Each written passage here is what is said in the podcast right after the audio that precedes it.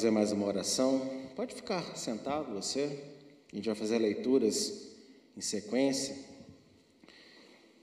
Eterno, peço a Ti que o Senhor me direcione a abençoar o Teu povo agora com o poder da Tua palavra. Essa palavra tão poderosa que transforma vidas, que transforma pensamentos, que renova, restaura, Senhor, tudo, tudo na nossa vida. Direcione a minha boca a usar as palavras certas para tudo aquilo que precisamos ouvir nessa manhã. Em nome de Yeshua, amém e amém. Bem, Shabbat Shalom mais uma vez, vocês que estão aqui comigo. Shabbat Shalom também você que está aí em casa nos assistindo nessa manhã ensolarada aqui em Juiz de Fora, Minas Gerais, Brasil, né? Nós estamos na quinquagésima paraxá, está quase acabando mais um ano letivo da Torá. Tivemos é, ministrações muito interessantes esse ano, muito interessantes. É incrível como a cada ano os mesmos textos se, se renovam. Né? E as pessoas, ainda que talvez leiam os mesmos versículos, trazem colocações cada vez mais profundas, cada vez mais interessantes para a nossa vida. Né? Esse é o poder do Espírito de Deus, não é verdade? A porção de hoje ela tem o nome hebraico de Kitavô, e Kitavô é quando vieres. Vai de Deuteronômio 26, 1 a 29, 9. E o tema que eu escolhi para conversar com vocês hoje é esse daqui, ó, compromisso com Deus. Quem assistiu o estudo de quarta-feira vai sentir aí uma, continu... uma continuação. Quem não assistiu, vai conseguir absorver da mesma forma, né? E esse é o nome do tema. Vamos falar um pouquinho nessa manhã sobre isso. Compromisso com Deus. Muito se diz, se canta e se prega sobre como as pessoas devem tomar posse das inúmeras promessas de Deus existentes na Bíblia. E na porção que estava, se encontra o texto principal dos que defendem a prosperidade enquanto doutrina de vida como foco da fé no Messias, em Cristo. Ô, gente, eu já ouvi, não sei nem quantas vezes, eu, eu sinceramente eu não guardei porque isso para mim não é importante. Mas é, é temas de campanhas, é temas de, de livros, é tema de pregações, de seminários. Tomar posse das, não sei se é 3 mil, 5 mil, 18 mil, 1 milhão, sei lá. Tantas bênçãos que a Bíblia tem. Você tem que tomar posse de pelo menos uma, né? falam desse jeito. E existe uma doutrina que é, é a chamada teologia da prosperidade, né? Alguns vivem ela mais intensamente, outros vivem disfarçadamente. Mas muita gente ela, ela se apega nisso, né? Ah, está prometido na Bíblia, eu tenho que tomar posse e tal. E onde que está o texto principal que qualquer pessoa que é a favor, né, essa busca desenfreada por bens e prosperidade, você apoia. Está aqui na Paraxá que Tavô. Está lá no capítulo 28, versos 6 a 8. Olha só o que diz: Bendito serás ao entrares, bendito serás ao saíres.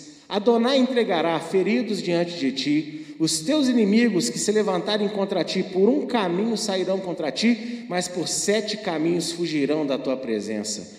Adonai mandará que a bênção esteja contigo nos teus celeiros e em tudo o que puseres a tua mão, e te abençoará na terra que te der Adonai, o teu Deus. Meu irmão, minha irmã, tem trechos aí desse, desse, desse texto que viraram canções, canções famosas. Muitas você conhece, talvez você se lembre. Então veja como é interessante que as pessoas pegam o texto, né, removem ele de um contexto e usam ele aí para, vamos dizer assim, cativar as pessoas a algumas buscas. Não é verdade? É muito interessante. E olha, é muito bom né, a gente ouvir que Deus vai ser com a gente, aonde a gente for, o que, que a gente fizer, onde eu colocar minha mão, abençoado será, né? Que as bênçãos vão nos perseguir, sem a gente precisar procurar as bênçãos. É muito bom isso, não é? Com certeza, é muito bom. Olha só, as condições para se alcançar tais bênçãos, contudas, ó, contudo, são ignoradas. As condições para alcançar tais bênçãos, contudo, são ignoradas. Olha só, esse texto aí, ele está no verso 6. Antes dele, você vai ter o verso 1. E eu quero só ler a parte A do versículo, já é o suficiente, mas você pode ler todo o texto depois. E será que se ouvires a voz de Adonai teu Deus, tendo cuidado de guardar todos os mandamentos que hoje te ordeno. Então, tem duas condições aqui para todas essas maravilhas que todo mundo se apega acontecerem. Primeira, ouvir a voz de Deus. Segundo, guardar os mandamentos que ele ordenou. Ah, não, na cruz Jesus pregou isso. Não, então ele pregou o texto todo. Você não pode escolher qual parte do texto foi pregado na cruz e qual ficou de caiu de lambuja na tua vida, não é? Existe aqui uma condição bem clara: ouvir a voz de Deus e guardar o mandamento. E é muito interessante que toda vez que Deus fala de guardar mandamento, primeiro ele fala ouvir a voz. Quando ele falou para Isaac, por que, que Abraão o agradou? Ele disse lá em Gênesis 26, 5: Porque teu pai ouviu a minha voz e guardou os meus mandamentos. Ouvir a voz é sempre a prioridade, é sempre mais importante do que guardar o mandamento. Quem guarda o mandamento sem ouvir a voz de Deus não passa de um religioso frio, calculista e sem sentido. A pessoa que guarda sem ouvir a voz é uma pessoa que se engrandece daquilo que faz. Mas uma pessoa que ouve a voz e guarda, guarda por amor, por prazer, guarda por gratidão, porque sabe que ouvir a voz de Deus sem a misericórdia de Deus, ninguém suporta, ninguém aguenta. E talvez você diga para mim: ah, mas eu nunca ouvi a voz de Deus. Ah, já ouviu sim. Você que está aqui nessa igreja, você que está em qualquer igreja, você que se declara servo de Deus, você já ouviu a voz de Deus. Em geral, todos que são crentes no Senhor Yeshua sabem que Ele é a voz de Deus que deve ser ouvida. E que sem Ele, absolutamente ninguém chega ao verdadeiro, verdadeiro conhecimento de Deus. Você já ouviu a voz de Deus, meu irmão? Se você aceitou Yeshua como Salvador, né? Jesus, se você se rendeu aos pés do Senhor, se batizou nas águas, você ouviu a voz de Deus. Porque Ele é a voz. Quando eu estudo a palavra pela fé em Jesus, pela fé em Yeshua, toda vez que eu faço isso, eu estou ouvindo a voz dele.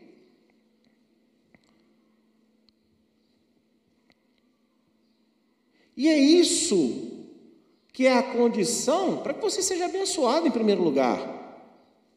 Você ouvir Yeshua. E ouvir Yeshua não tem a ver com o que entra pelo seu ouvido. E ouvir Yeshua tem a ver com aquilo que depois de entrar pelo seu ouvido ou pelos seus olhos, você deixar entrar no seu coração e transformar agora em prática. Isso é ouvir a voz de Deus. Muitos ouviram a voz de Deus literalmente, mas não fizeram aquilo que Deus queria. Aí eu pergunto para você qual é a vantagem disso. Então, ouvir a voz de Deus tem a ver com deixar entrar no coração e transformar isso em prática de vida. Por isso que aquela frase assim, ainda não desceu ao coração, é verdade. Ela você pode dizer, só tem um pequeno asterisco que eu vou colocar aí. Quando não desceu ao coração, não é porque Deus não fez descer aí, é porque você não quer que entre aí. João 1, de 1 a 4, nós vamos ter essa confirmação, né? Do princípio era o Verbo, e o Verbo estava com Deus, e o Verbo era Deus. Ele estava no princípio com Deus. Todas as coisas foram feitas por Ele, e sem Ele nada do que foi feito se fez. Nele estava a vida, e a vida era a luz dos homens. Ele é a nossa luz, Ele é a nossa vida. Através dele, Deus criou tudo que existe. Amém? Então, Yeshua é a voz de Deus que devemos ouvir. João 14, de 6 a 7, disse Yeshua: Eu sou o caminho, a verdade, a vida. Ninguém vem ao Pai senão por mim. Se vós me conhecesseis a mim, também conhecereis a meu Pai. E já desde agora o conheceis e o tendes visto. Aleluia. Porque Deus não é pessoa, Deus é espírito, tá? A palavra diz claramente: Deus é espírito, Deus não tem uma forma corpórea. Todas as visões que os profetas tiveram de um ancião, né, sentado num trono, é para que o, o profeta tivesse condição de relatar que ele teve um encontro com Deus. Porque Deus não cabe em lugar nenhum, Deus está em todos os lugares e todos os lugares estão em Deus. Agora, entenda isso, que Deus ele é pessoa em Jesus. No filho dele ele é uma pessoa. Porque em Yeshua, em Jesus, habita corporalmente tudo que Deus é. Então, aqui Yeshua estava respondendo aos discípulos: Poxa, mostra-nos o Pai que será o suficiente. E ele fala: Não, vou, vou explicar para vocês. Vocês estão me vendo? Então, né? Então vocês estão vendo Ele. Porque eu e Ele somos um. Eu sou o caminho, a verdade e a vida. Quem vê Yeshua está vendo o próprio Pai. Porque Yeshua, vamos dizer assim, é a misericórdia de Deus nos dando uma imagem de tudo que Ele é. Porque nem na glória, querido, nem na glória teremos capacidade de observar tudo o que Deus é. Porque Deus é infinito, é muito maior do que qualquer pensamento que podemos ter. Então Deus é como se ele se diminuísse no sentido de tamanho físico, ok? Para você ter um entendimento. Como se Deus se diminuísse fisicamente, ele não, é, não tem forma física, mas é como se ele se diminuísse ao ponto da criação poder ter um relacionamento com ele de forma possível. Em Yeshua, você consegue ver totalmente um Deus muito maior do que tudo que existe. Por isso, não, não há escolha para ninguém. Tem que ser através de Yeshua. Ele é a verdade, ele é o caminho, ele é a vida. Mas falta a fé de muitos dos servos de Yeshua, a consciência quanto à obediência que é vinculada ao crer, ao ser discípulo do Senhor. Falta consciência para muitos de nós de que se temos fé no Senhor, então temos que obedecer. Fé está vinculada à obediência, fé está vinculada à atitude. Fé não é só acreditar com pensamento. O pensamento que faz você acreditar tem que te levar a alguns gestos, tem que te levar a uma obediência. E só quem pratica o que crê é verdadeiramente discípulo do Senhor. Entendam isso. Abraão é o pai da fé. Por que, que ele é o pai da fé? Porque ele ouviu a voz, sai, saiu. Ele é o pai da fé por quê? Porque ele disse assim: ó, pega essa mulher de 90 anos aí, vai namorar com ela, que eu vou dar um filho. Ele foi e namorou. Depois o menino estava grande, aliás, antes do menino ficar grande, né, quando Ismael tinha 13 anos, virou e falou: ó, pega os homens da casa e circuncida. Ele circuncidou. Ó, agora pega o seu filho Isaac aí, ó, vai lá e, e oferece para mim. Ele foi lá e ofereceu. Veja que a fé de Abraão está sempre vinculada a uma ação, resultante do que ele diz acreditar. E estamos vivendo um problema muito sério hoje, que a gente fala acreditar, nós dizemos crer em Deus e muitas das coisas de Deus, mas quando as pessoas olham para nós, elas veem muitas vezes atitudes, gestos, postura, falas completamente o oposto do que a gente anuncia para o mundo que acredita.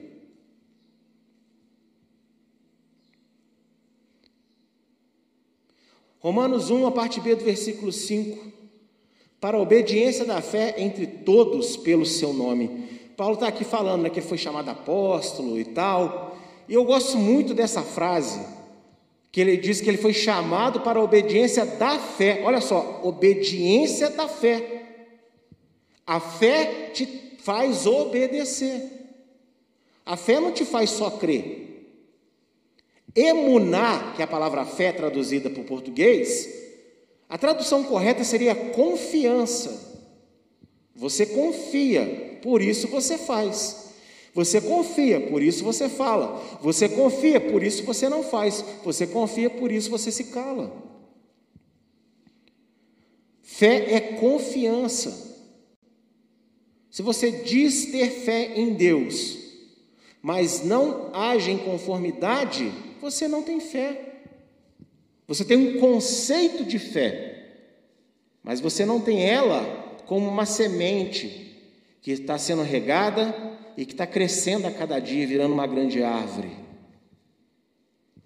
Fé, queridos, é dinâmica, não é estática. Na porção que Tavô Há um relato que, devido à busca incessante pelas promessas sem responsabilidades, passa desapercebida da maioria, mas que, se analisada devidamente, eleva o pensamento sobre o que é servir a Deus pela fé em Yeshua, seu filho.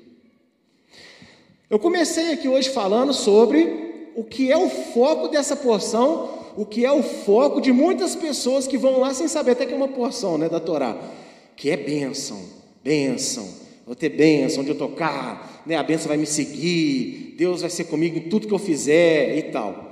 Aí eu já mostrei para você que isso está associado a uma responsabilidade de ouvir a voz e obedecer. Já explanei esse conceito. E aí, dentro dessa, dessas bênçãos todas que Deus está falando, tem um detalhe muito interessante e que não poderia passar desapercebido por ninguém.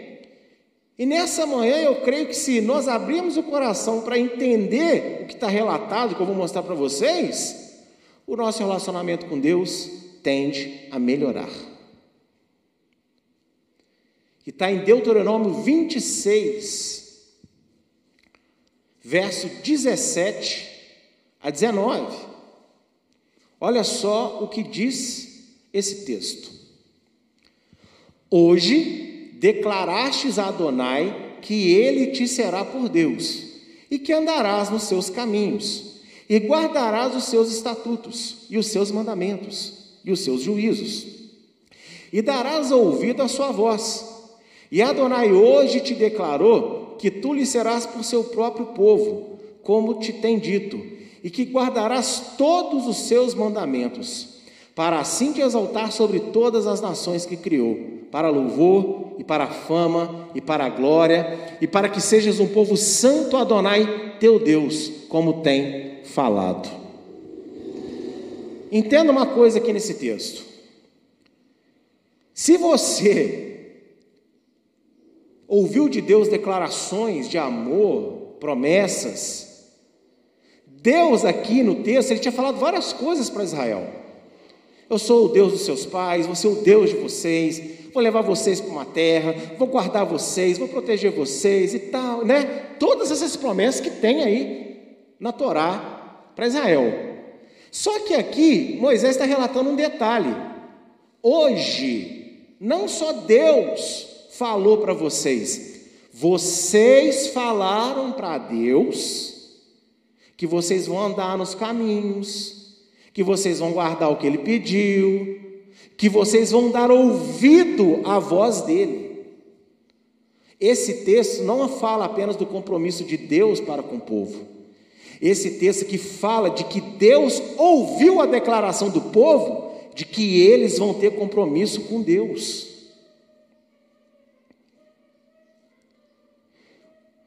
Entende? Isso aqui passa desapercebido. Queremos bênçãos, queremos que Deus nos guarde, queremos que Deus faça tudo para nós. Porém, mais do que a gente ouvir e crer, a gente também tem que ter compromisso com Deus. E essa é a prática da nossa fé. Termos compromisso com aquilo que Deus nos deu, com aquilo que Deus nos pediu. Isso é verdadeira fé. Quer entender agora o que é guardar mandamento? Guardar mandamento não é faça isso, não faça aquilo, coma isso, não coma aquilo, vista-se assim não se vista-se daquele jeito. Não. Guardar mandamento é você ter compromisso com o Deus que te salvou, porque o mandamento é a imposição de compromisso que ele nos dá. Compromisso com Deus. Não adianta a gente cantar sobre Deus. Não adianta a gente só falar de Deus. Não adianta a gente se vestir com frases que falam de Deus. Não adianta ser, é ser membro de uma igreja, assistir um milhão de lives, se você não tem compromisso com o eterno. Compromisso com Deus vai muito além de estar duas horas dentro de quatro paredes com outras pessoas. Você pode estar aqui dentro, compromissado com o horário da igreja, mas você pode estar com a mente, sabe-se lá onde. Então você não veio aqui para servir a Deus com a sua mente, porque você está deixando a sua mente para outro lugar. Compromisso com Deus não é você louvar a Deus, cantar louvores, é porque está a letra na frente, porque o pastor, o ministro de louvor está te pedindo. Não. Louvar a Deus é você entender que aquele que te deu vida, aquele que te faz respirar nesse momento, está sendo cultuado no lugar onde você se encontra. E você esquece de tudo que está ao seu redor e entrega a sua voz, entrega a sua vida, entrega aquele momento para engrandecê-lo. Isso é compromisso com Deus. Por isso que tem gente que durante alguns momentos do culto bate cabeça. Parece que está, sei lá onde. Porque não está aqui dentro, mas está descompromissado com Deus. Não é aqui dentro, não, é na sua vida mesmo.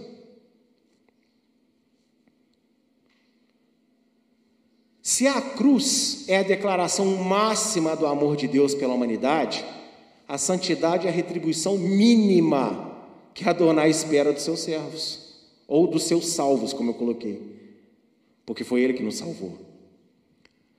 As pessoas têm colocado santidade como uma coisa inalcançável, é só para Jesus. Só que a Bíblia aponta para nós que o mínimo que Deus espera de nós é que a gente tenha interesse na santificação.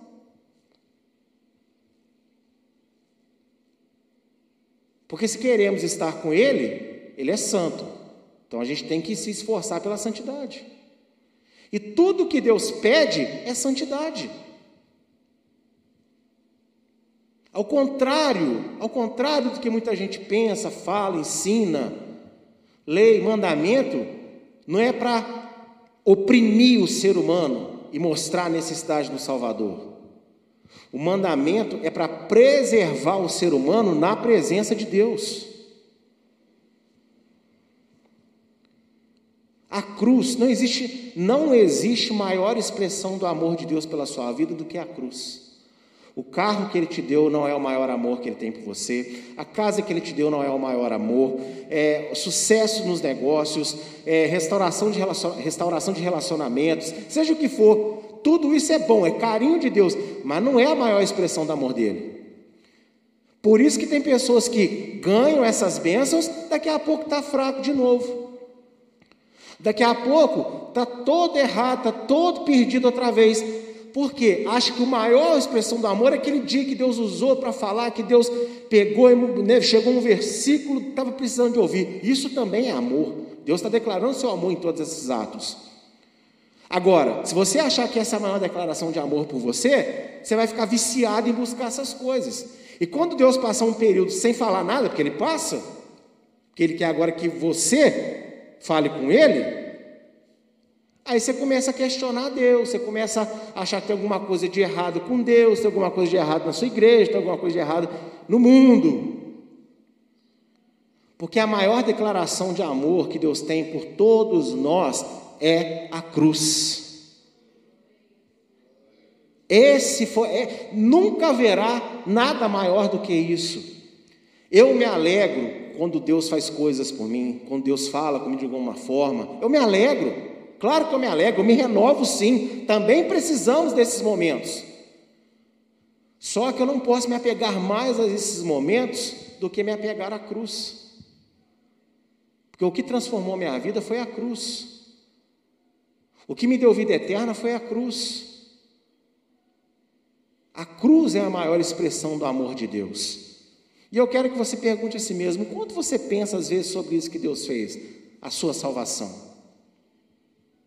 Que às vezes a gente está tão focado aqui, nas bênçãos daqui, que a gente esquece que Deus já nos abençoou com a maior bênção de todas, que é a salvação. E aí, quando somos salvos, Deus agora ele espera uma coisa de nós, um mínimo de nós. Se chama santidade. vou traduzir santidade como outra coisa para ficar mais suave, tá? Ele espera que nós deixemos de pecar. Ah, pastor, mas eu caio uma vez, levanto, caio outra vez, levanto. Ô amigo, deixa eu te falar uma coisa. Você pode cair uma, duas, três, não importa. Não vou aqui quantificar quantas vezes você pode cair. Mas se você tem consciência do pecado que te leva a essa queda, uma hora essa brincadeira vai ter que parar.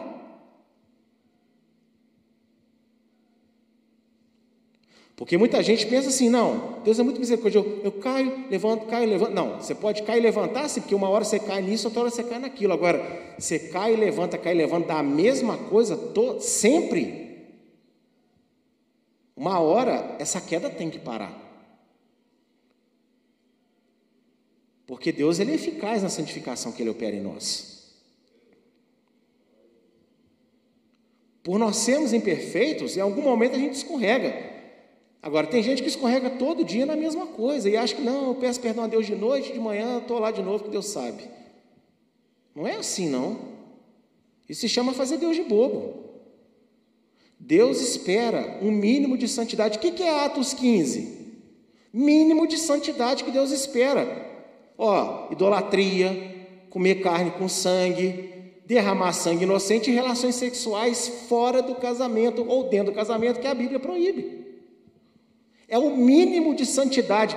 E nós vivemos numa geração onde, por exemplo, esse mínimo chamado imoralidade sexual, ninguém está nem aí para isso. Eu acho que muitas igrejas podiam fechar suas portas e abrir portas de motel. Porque quando sai do culto, vai para o motel depois. E todo mundo está achando normal. Os adolescentes estão sendo criados. Não, é normal. Pai, bota em casa para fazer, porque é melhor fazer aqui em casa do que fazer lá na rua. E por aí vai. Não é só adolescente, não. Os adultos também. É, acha que é normal. Não, amigo, não é normal. Não é normal se você, Yeshua, voltar e te pegar numa vida sexual ativa de forma errada, você vai ficar. Não tem pastor da pregação da graça absoluta florida e cheirosa que vai mudar essa verdade. Existe um mínimo de santidade para a gente obedecer a Deus. Você que é casado, você que não é, enfim, que né, está aí viciado na pornografia, querido, querida, tem que acabar isso. Uma hora você vai ter que acabar. Se Yeshua voltar com você e com essa lista de endereços no, no seu computador, no seu celular, você vai ficar.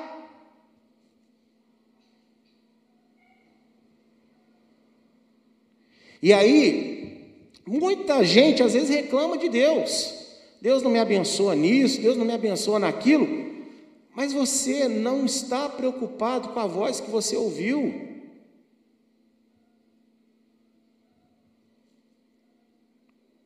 Você é crente nas duas horas de culto, o restante do tempo você faz aquilo que você acha que tem que fazer. Quantas pessoas hoje, ah, dou o meu dízimo, mas o restante do dinheiro é meu, então eu faço o que eu quiser, inclusive vou me endividar até a orelha. Algumas dívidas acontecem, estamos num mundo bem complicado, mas tem muita gente que se endivida por falta de controle.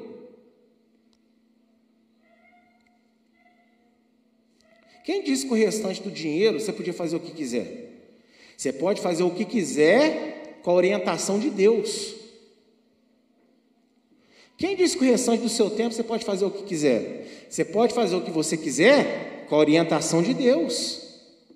E esse é o grande problema que temos vivido. Achamos que santidade é quando está aqui na igreja. E o restante do nosso dia, da nossa semana? Onde Deus tem estado nesses momentos? Numa conversa, num café que você tem com uma pessoa. Que assunto está na mesa? Do que estamos rindo? O que estamos defendendo? João 15, de 5 a 10, diz o seguinte: Eu sou a videira, vós as varas, quem está em mim e eu nele, esse dá muito fruto, porque sem mim nada podeis fazer. Se alguém não estiver em mim, será lançado fora, como a vara, e secará. E os colhem e lançam no fogo, e ardem. Se vós estiverdes em mim e as minhas palavras estiverem em vós, pedireis tudo o que quiseres, e vos será feito. Nisto é glorificado meu Pai, que deis muito fruto, e assim sereis meus discípulos. Como o Pai me amou, também eu vos amei a vós. Permanecei no meu amor. Se guardardes os meus mandamentos, permanecereis no meu amor, do mesmo modo que eu tenho guardado os mandamentos de meu Pai e permaneço no seu amor. Aqui está outro texto que as pessoas fazem igual faz com que está avô. Ah, pedirei o que quiser, Deus vai me dar. O contexto é o seguinte: se você estiver produzindo fruto, e fruto para quem? Para o reino de Deus. O que você pedir te será feito. Porque o, o que você está pedindo é para frutificar. O que você pedir a Deus para que o reino dele se expanda, o que você pediu a Deus para que você se torne um servo de excelência, Deus vai te ajudar. Não é para te dar o carro que você quiser, casa na praia onde você acha mais legal, não é isso que está prometendo aqui, não. O que você pedir a Deus para que as coisas aconteçam, para que você seja um servo de excelência, Deus vai fazer, porque Ele quer isso. Ô amadinho, amadinha, deixa eu falar um negócio para vocês. Não se contente em ser qualquer um, não. Deus, não é você, não. Deus tem um desejo de você ser um servo de excelência mesmo. Aonde você chegar, se você tiver que orar, vai sair demônio, vai ser curado enfermo, o nome de Deus vai ser glorificado. Deus quer isso para todo mundo, não é para um ou dois, não. Mas você tem pedido por isso? Você tem clamado a Deus isso? Vocês, olha só o que Yeshua fala: se você não tiver em mim, o que, que nós lemos na Paraxá que Ouvirdes a voz. Ouvir a voz é estar nele. Lembra que eu falei? O que, que é ouvir a voz de Yeshua? É, é deixar entrar no coração e fazer. Isso é estar nele.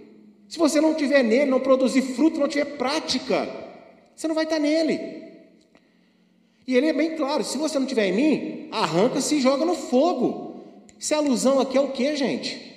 A condenação.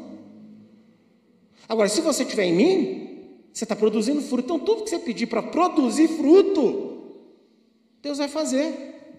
Ah, pastor, mas não é isso que eu queria. Mas é o que Deus tem para dar. Desde quando a gente serve a Deus para Ele fazer as nossas vontades? Venha a vós o teu reino, seja feita a tua vontade. E Yeshua já deixou muito claro na oração qual é a vontade que tem que acontecer. Não é a nossa, não, é a de Deus.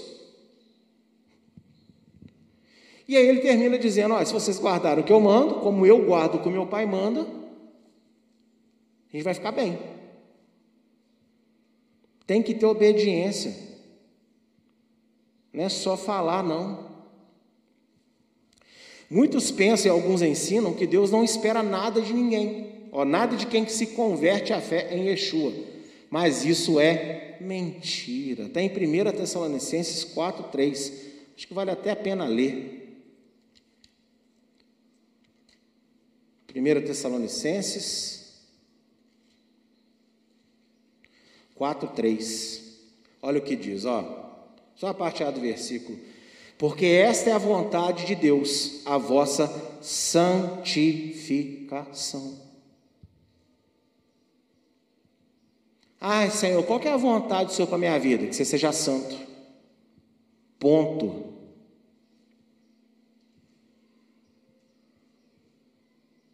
Simples, né? Mas hoje, né? Hoje não está na moda falar de santidade. Eu acho que quem falar de santidade demais corre o risco de ser cancelado, né? Assim que estão dizendo? Ser cancelado. Porque estou falando de santidade. Não, eu quero ouvir da graça de Deus. A graça de Deus te libertou do pecado para você ser santo. Eu estou falando da graça de Deus. A salvação foi pela graça, mas ela não foi de graça. Já parou para pensar nisso? Ah, salvação é de graça. Não, não é de graça, não. É pela graça. Existe uma diferença aí. A mesma palavra com dois sentidos, porque a nossa língua portuguesa permite isso. 1 Coríntios 6,20. Porque fostes comprados por bom preço. Glorificai, pois, a Deus no vosso corpo e no vosso espírito, os quais pertencem a Deus. Aqui está falando que nós somos salvos de graça? Nós somos trocados a preço de banana? Nós somos comprados por um bom preço. O maior dos preços. O sangue do único plenamente justo que já pisou nessa terra. Yeshua HaMashiach, Jesus Cristo. A graça de Deus custou um preço. Mas as pessoas falam como se fosse de graça. Não, é pela graça. Você não merece, Deus está te dando. Agora, não foi de graça, não. Esse perdão que a gente precisa Yeshua pagou o preço que nós tínhamos que pagar. Uma vez eu ouvi uma palestra que mudou a minha vida, quando uma pessoa falava o seguinte: nada é de graça. Para que seja de graça para você, alguém pagou. E a pessoa nem é crente. Vai falar, eu não acolhei, eu falei, é, é isso mesmo. Salvação é a, é a mesma coisa. Não haveria salvação se Yeshua não tivesse pagado o preço da cruz. E Deus quer ver mudança e gratidão na vida de quem a recebeu. Ah, meu amigo, você acha que é só vir na igreja, ficar em casa cantando corinho de fogo que você gosta? Não. Tem mais. Você pode ouvir os hinos que você quiser, tá? Não estou falando contra. Mas veja bem, se você recebeu esta graça que custou, mais caro que qualquer outra coisa já custou até hoje, a ponte Rio-Niterói foi mais cara. Não, não foi. Ah, a NASA está fazendo um projeto para morar todo mundo lá em é, Babilônia 5. Não, não custou mais caro do que a cruz. Nada é mais caro do que a cruz. Um Rolex não é mais caro que a cruz. Diamantes não são mais caros que a cruz. Forte inox cheio de ouro não é mais caro que a cruz. A cruz é o maior preço que alguém já pagou por alguma coisa. E não pagou preço por alguma coisa, pegou, pagou preço por nós, por mim e por você. 1 João 2, de 15 a 17. Não ameis o mundo, nem o que no mundo há. Se alguém ama o mundo, o amor do Pai não está nele. Porque tudo o que há no mundo, a concupiscência da carne, a concupiscência dos olhos, a soberba da vida, não é do Pai, mas do mundo. E o mundo passa, e a sua concupiscência, mas aquele que faz a vontade de Deus permanece para sempre. E qual que é a vontade de Deus mesmo? A nossa santificação. Então nós temos a Bíblia falando o oposto do que estamos ouvindo.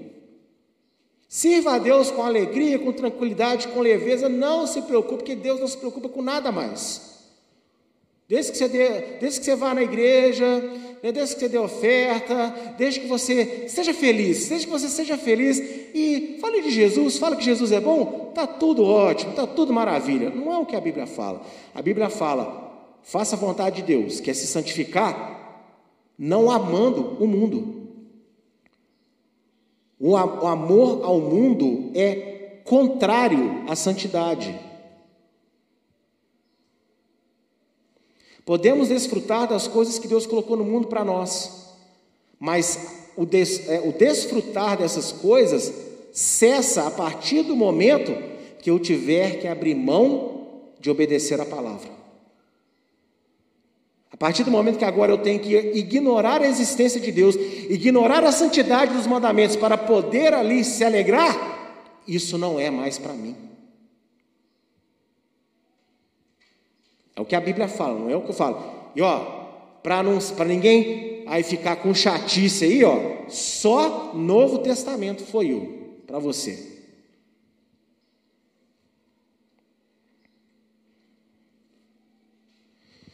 É muito provável que, na maioria das igrejas protestantes e sinagogas judaico-messiânicas ao redor do mundo, pessoas batizadas no nome de Yeshua, para remissão dos pecados, ouviram esta frase ou algo similar.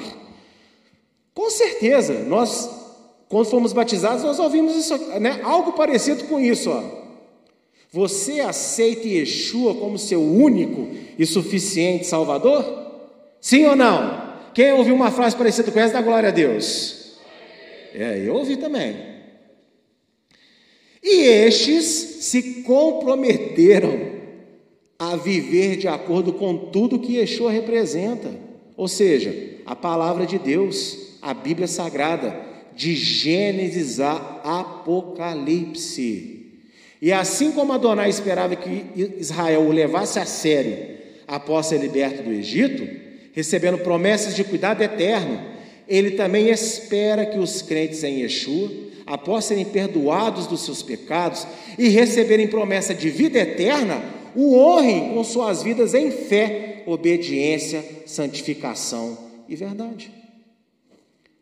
Ó, vocês são escravos. Vocês, ó, vocês não fizeram nada para merecer isso, ó. Tirei vocês daí. Povo livre. Ei! Cachoeiro do pica-pau de novo. Ei! Ó, estou sustentando vocês com milagre. É fogo de noite, é nuvem de dia, é pão chovendo do céu, é água da rocha. Ei! Vou derrotar todos os inimigos que estão à frente de vocês. Ei! Vou levar para uma terra maravilhosa que está tudo plantado só na hora de colher. Ei! Mas ó, tá aqui o compromisso que eu quero de vocês, tá? Por tudo isso que eu estou dando para vocês. Eu quero ser retribuído.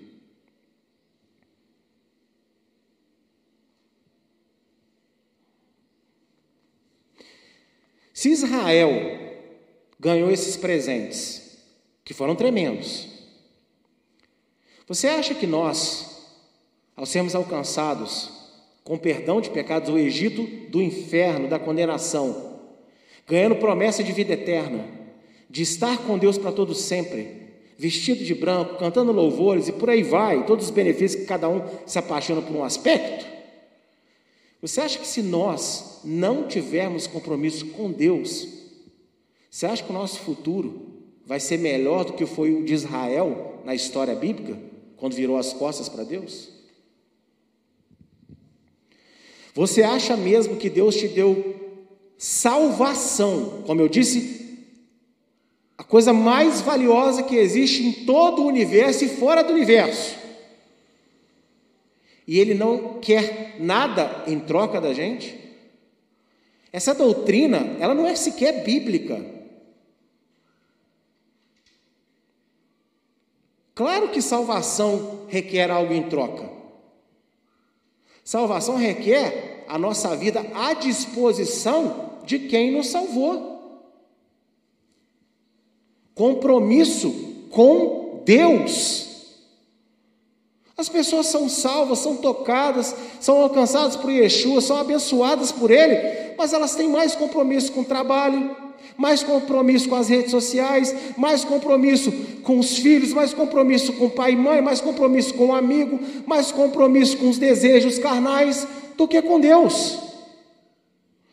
Mas aí, quando as coisas apertam, todo mundo lembra de ir até Deus e questionar o Senhor.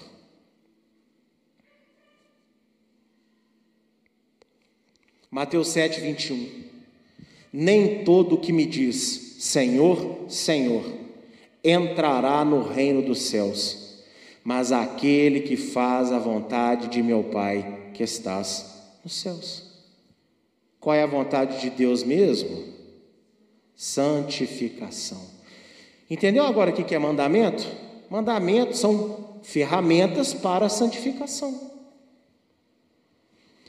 Então você me desculpa aí, você que odeia mandamento, que ensina as pessoas que mandamento não é válido mais. Eu prefiro trabalhar com mais ferramentas na caixa. Não tenta viver igual o Reginaldo vive lá em casa quando ele vai fazer alguma coisa para mim. O Reginaldo, quando ele vai lá em casa arrumar alguma coisa para mim, fala, pastor, você tem isso? Nem sei o que é isso, Reginaldo. Pastor, você tem aquilo? Eu olho para ele assim, Reginaldo, você está aqui em casa. Hoje mesmo me perguntou, você sabe se o cimento está lá na sua casa endureceu? E a Adriana deu a resposta perfeita: é cinza e está no saco. Então não viva desse jeito com Deus, não. Tenha ferramentas à sua disposição, porque a vida apresenta muitos desafios. E quanto aleluia! Quanto mais mandamentos você tiver no seu coração, mais ferramenta de Deus você tem na sua vida para poder vencer os desafios que o mundo te oferece.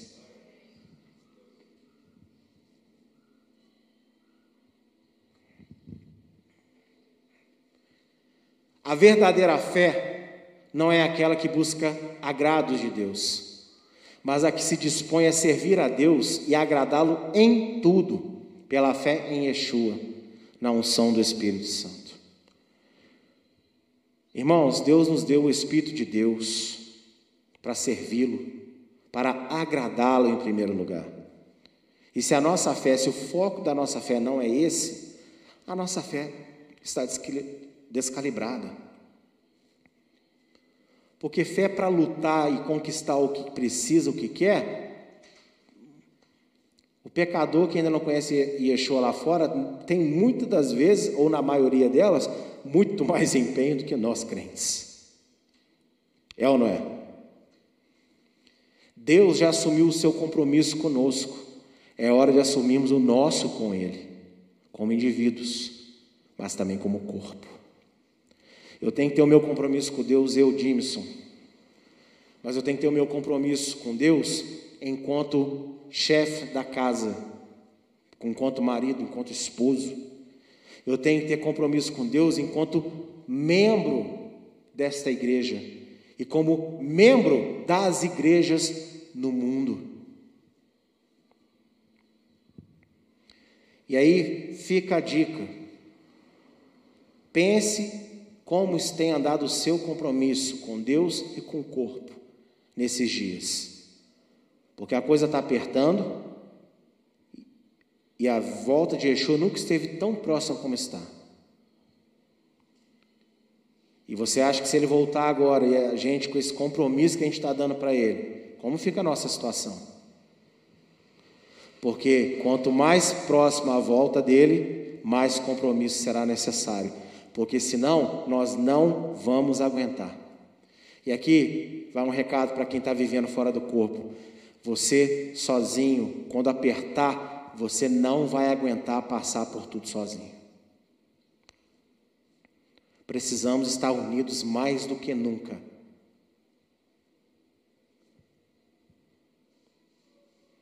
Quando você vê um documentário de caça, qualquer, qualquer animal que você escolher, muitas vezes a quantidade vence o poderoso predador. Porque a, quantidade se une e às vezes consegue derrotar o predador que é mais forte que muitas delas sozinhos. Outro dia eu ouvi sobre abelhas. Lá na África tem uma vespa desse tamanho. E elas gostam de comer abelhinhas desse tamanhozinho assim. E às vespas vai uma na frente. Para achar o lugar, ela já come algumas ali, que ela fica com fome, né? E aí ela marca com o odor que ela solta para depois ir buscar as outras. Ela marca ali a colmeia. E 20 são capazes de matar 20 mil em aproximadamente uma hora.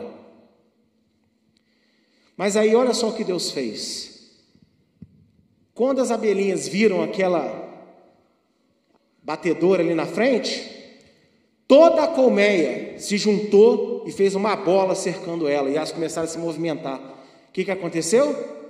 A vespa lá tentando sair, aquela bola de abelha cercando, se movimentando, criou um calor de 60 graus dentro daquela bola.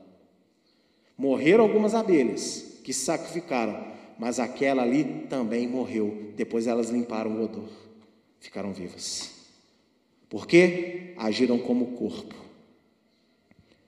E eu quero perguntar para você, eu quero que você seja honesto para você. Você tem vivido como parte do corpo? Você frequenta um lugar chamado igreja às vezes? Porque também isso é compromisso com Deus. O dele já está firmado e o nosso.